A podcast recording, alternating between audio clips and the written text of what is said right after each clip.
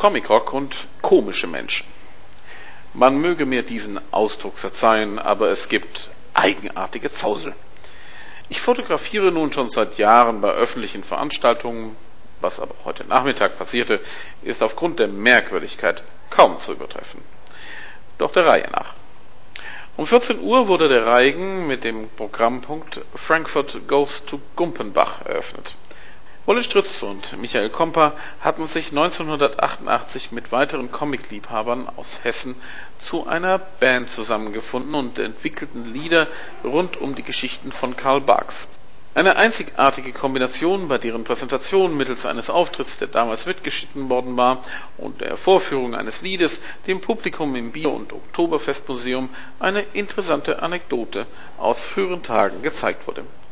Es gab viel zu lachen und war mit Sicherheit einer der Höhepunkte des Comic Festivals. Ein wenig blieb mir aber das Lachen im Halse stecken, als nach nur etwa fünf Minuten ein Zuhörer lospolterte und sich über das ständige Blitzen mokierte. Man sei hier ja in einer privaten Atmosphäre zusammengekommen und überhaupt wollte er nicht fotografiert werden. Meine Versicherung, dass ich nur die Auftretenden aufnehmen würde, wurde mit weiterem Gepolter eben über das ständige Blitzen geantwortet. Nun, ich stellte das Fotografieren ein, weswegen auch nur ein gutes Bild von Wolle entstand.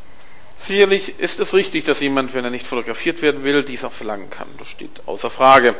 Aber die Art und Weise, wie dies hervorgebracht wurde und die Tatsache, dass es sich um eine öffentliche Veranstaltung handelte, machten daraus eine Sache mit fadem Beigeschmack. Der Mann ging dann nach diesem ersten Termin weg und ich hatte Gelegenheit, mich mit anderen Teilnehmern zu unterhalten, die dessen Einwurf auch für ziemlich daneben gehalten hatten.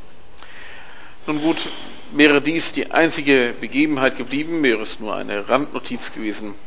Mehr dann aber im Beitrag über die Peng Preisverleihung.